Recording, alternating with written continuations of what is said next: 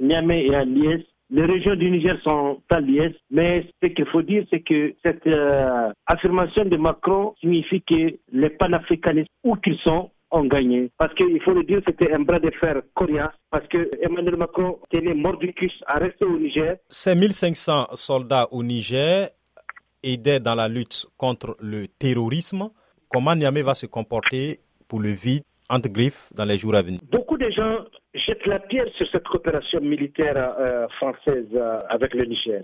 Beaucoup de gens, que ce soit les citoyens lambda, mais pire, même certains analystes militaires rapportent que cette euh, coopération militaire, elle est de nul effet sur la progression du terrorisme. Et vous conviendrez avec moi que les Nigériens ont tous été désagréablement surpris de voir que depuis le transvasement de Barkhane à Niamey, c'est-à-dire du Mali à Niamey, il n'y a eu que des attaques. Les terroristes n'ont fait que prendre de l'ampleur. Ils ont commencé à gagner des espaces au Niger, notamment des villages qui sont frontaliers avec le Mali. Et ça, c'est vrai, au temps du régime de Chu, cette information était tue. Ce retrait annoncé aura peut-être un impact hein, sur l'option militaire de la CDAO de faire partie les putschistes du pouvoir.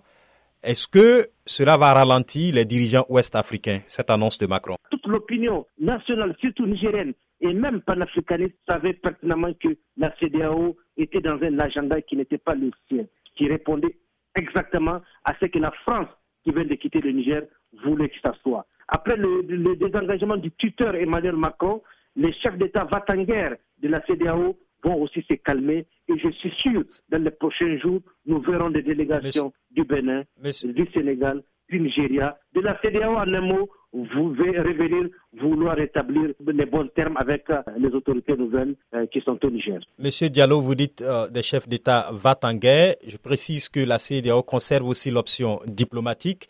Alors, il y a le ministre de la Défense des États-Unis qui a réagi, Lloyd Austin, disant que les États-Unis vont envisager les options futures suite au retrait de la France. On sait que les Américains interviennent également au Niger. Comment vous voyez la coopération entre le Niger et les États-Unis pour la suite après le retrait de la France? Pour les Américains qui sont au Niger, ils sont ici à côté de moi à Gadez. Ils ne sont pas là pour les beaux yeux des Nigériens.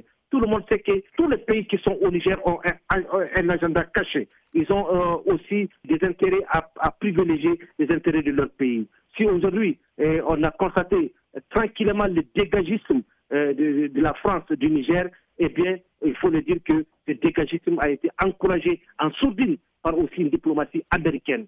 Ça, c'est mon opinion à moi, mais c'est sûr que le Niger ne va pas rester orphelin euh, des, militaires français.